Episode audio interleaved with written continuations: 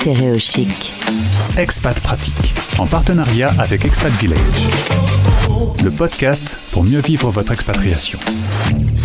Et puisque c'est Maude, c'est sûr, on va parler d'amour. Bonjour Maude. Bonjour Gauthier. Tu m'as dit, l'amour c'est mon dada. ouais, c'est vrai que hein, j'en parle beaucoup. J'en parle beaucoup avec tous les gens que je reçois. Et, aujourd'hui, j'avais. Est-ce que tu es heureuse en amour, toi? Parce que si tu donnes des conseils aux autres, il faut savoir l'appliquer à soi-même.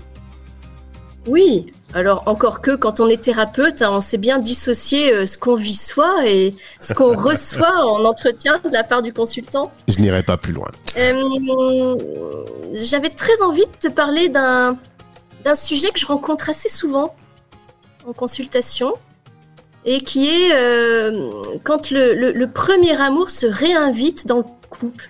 Quand l'un des deux conjoints euh, garde le lien avec euh, son tout premier amour. je t'avoue que quand tu m'as donné le thème du jour, j'étais un peu sidéré, voilà.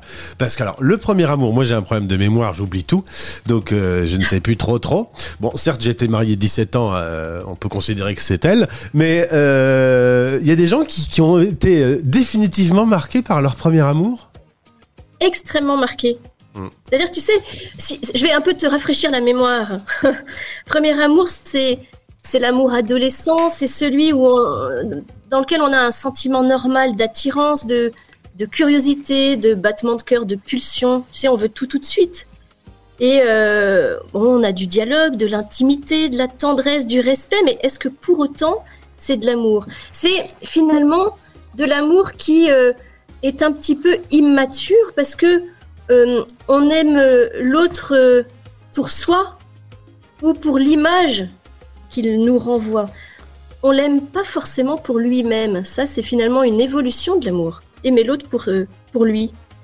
Et, et donc, c'est vrai que ça m'arrive de rencontrer ça dans, dans, les diverses consultations. Et j'avais notamment envie de te parler de, de Marlène et Auguste. Eh D'accord. Très, joli prénom. Évidemment, ce sont des prénoms fictifs, hein, parce qu'on va pas déballer la vie de quelqu'un à l'antenne. Ah, mais évidemment. Auguste. Je suis trop respectueux. Auguste et Marlène. Ils sont aujourd'hui au bord de la rupture parce que Marlène a renoué, renoué avec Lucas. On se croirait dans un épisode de, d'un feuilleton de AB Productions. Euh, Marlène renoue avec Lucas, qui est son premier amour. Voilà. Et peut-être euh, dans notre euh, petite émission là, on pourrait imaginer deux temps où je t'explique leur histoire. Et puis, la deuxième partie, je te dis comment on a déroulé l'entretien ensemble, enfin nos différentes séances. Comme ça, ça donne un, peu une, une, idée de ce qu'on peut faire avec ce genre de, de vignette clinique, enfin de situation. Voilà. Et c'est vrai que Marlène et Auguste, ils sont d'abord très beaux tous les deux. C'est un beau couple. Ils, sont, euh, ils ont deux enfants, ils ont des vies professionnelles stables, euh, très prenantes.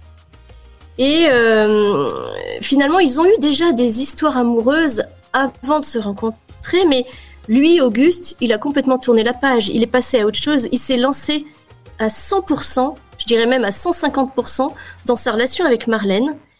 Pour lui, le couple passe avant tout. Et d'ailleurs, euh, il oriente toutes ses décisions, tous ses choix, toutes ses activités euh, ludiques, etc., en fonction de sa femme, son couple, ses enfants, voilà. Et il le fait volontiers. C'est pas du tout un sacrifice. C'est pour lui une évidence que c'est le moment maintenant. Alors que Marlène, elle, elle arrive à un stade où elle a l'impression de s'être sacrifiée vraiment pour sa famille et pour ses enfants.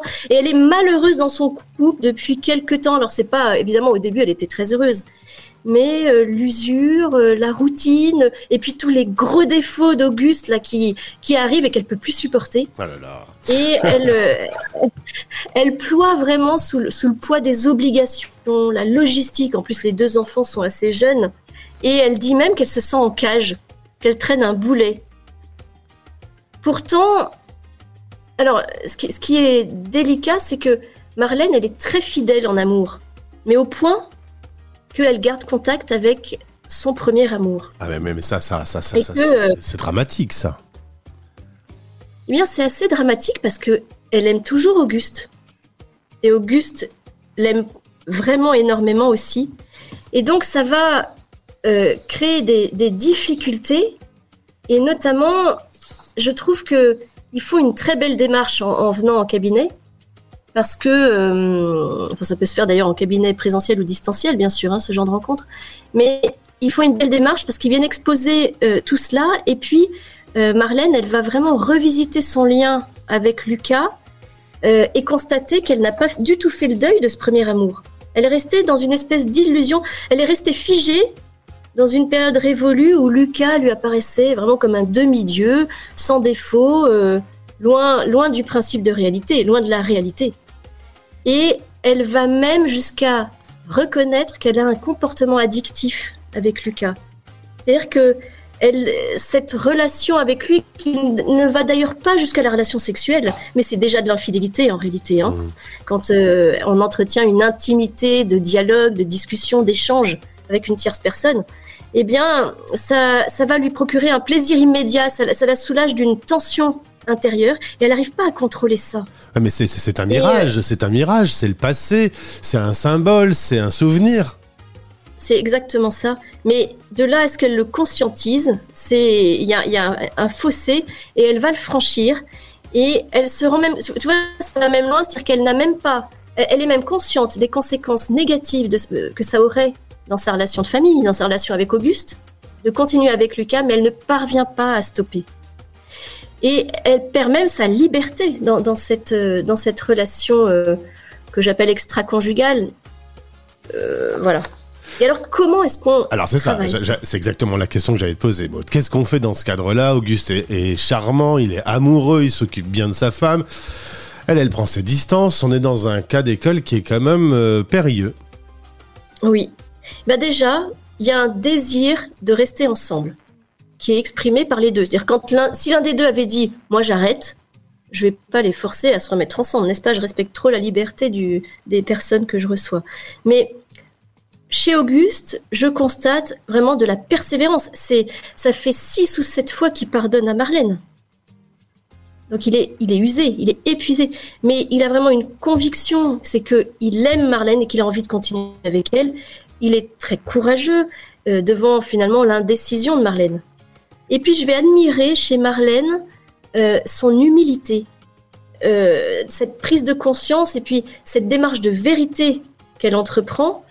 Elle va vraiment s'attaquer à une carapace émotionnelle. Elle va reconnaître que les choses sont bien enfouies euh, chez elle. Et ils vont avoir cette, ouais, ce, courage hein, de remettre toutes leurs relations à plat. Et on va le faire ensemble.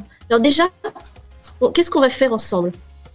Ils vont se poser la question. Alors, bien sûr, ça se fait pas en une séance, hein, on est bien d'accord, hein, Gauthier. Il faut. Euh, je les ai vus dix fois, onze fois. Je les ai même vus chacun une fois seul. Pour essayer de mieux comprendre, toujours dans un objectif de, de remettre du lien dans ce couple. Eh bien, une chose sur laquelle on va vraiment euh, euh, passer du temps, c'est la question de la séduction.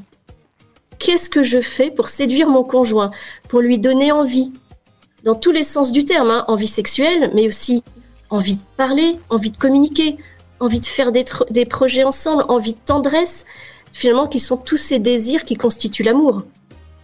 Et comment, c'est pas le tout de le séduire ou de la séduire, mais comment est-ce que je me laisse séduire par lui, par elle? Et petite question, Maud, euh, qu'est-ce qu'on fait avec ce Lucas? Est-ce qu'elle doit euh, retirer son numéro, le retirer de tous les réseaux sociaux et prendre de la distance avec ce premier amour? Eh bien, on va dire que dans ce tunnel qu'elle a traversé, euh, Marlène, elle a eu une, belle, euh, une belle lumière, c'est que Lucas, elle l'a contacté euh, juste avant vraiment le, le plus bas de, de, leur histoire avec Auguste, de son histoire avec Auguste.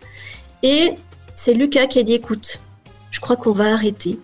Pour mon propre couple et pour le tien, il faut qu'on mette fin. Et le fait que ce soit quelqu'un d'autre qui mettent fin, ça a été son, ça l'a sauvée parce que elle, elle était extrêmement mal. Elle était dans une situation vraiment euh, euh, cornélienne. Elle se faisait souffrir tout le monde. Euh, et finalement, j'ai l'impression que si tu as mis sur la table ce sujet, c'est que en tant que conseillère conjugale, tu as souvent cette situation qui se présente? Oui, j'ai souvent cette situation et je, je travaille beaucoup sur la séduction et sur notamment est-ce que je me laisse séduire? Parce qu'il y en a qui disent c'est bien joli, je veux bien séduire l'autre, mais.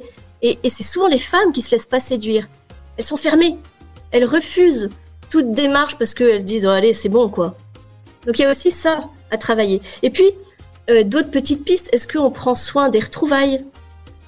Tous, les soirs, on se retrouve, bah, mettons qu'on a un rythme où le soir on se retrouve, mais est-ce qu'on prend soin de bien se retrouver? Est-ce que le matin, quand on se quitte, on se sépare bien, correctement soit par de la tendresse ou par un mot euh, agréable ou par euh, une expression, je sais pas, de, de satisfaction, d'encouragement. Est-ce que on cherche aussi à communiquer en couple? Alors la communication, c'est un peu la tarte à la crème, mais qu'est-ce que ça veut dire? Le minimum syndical, c'est 5 minutes par jour. Est-ce qu'on a 5 minutes par jour où on n'est que tous les deux à se parler de façon approfondie et pas que de logistique, de soi, de son couple Est-ce qu'on prend une heure par week-end? Ouais, il y a les enfants. Mais les enfants, même à, à 3 ans, ils comprennent que c'est le temps de papa et maman. D'accord? Est-ce qu'on prend une soirée par mois? Un week-end par trimestre, une semaine par an? C'est ça le minimum syndical que j'aime rappeler. Voilà. Et puis, dire aussi, j'aime bien, pardon de te couper Gauthier, mais il y a encore une petite piste, c'est comment je m'intéresse à l'autre? C'est-à-dire, est-ce que euh, je vais lui porter attention. Est-ce que je vais faire plaisir à l'autre? Est-ce que je vais dire que j'apprécie d'être avec lui ou avec elle? Voilà, tout ça, c'est des, des petites pistes qui me paraissent importantes. Merci beaucoup pour euh, ce cas d'école. Je suis certain qu'un certain nombre d'auditeurs se sont projetés dans cette discussion. Sachez que, sachez que ce que vous avez, ce que vous avez là sous la main, bah, faut bien vous en occuper. Faut bien le, le faire grandir et, euh, et, si on le fait bien, ça marche bien. Merci beaucoup Maude pour euh, cet échange que l'on retrouvera comme tous les autres podcasts. Et il y en a un petit paquet sur le site d'Expat Village. Belle journée à toi. À bientôt Gauthier.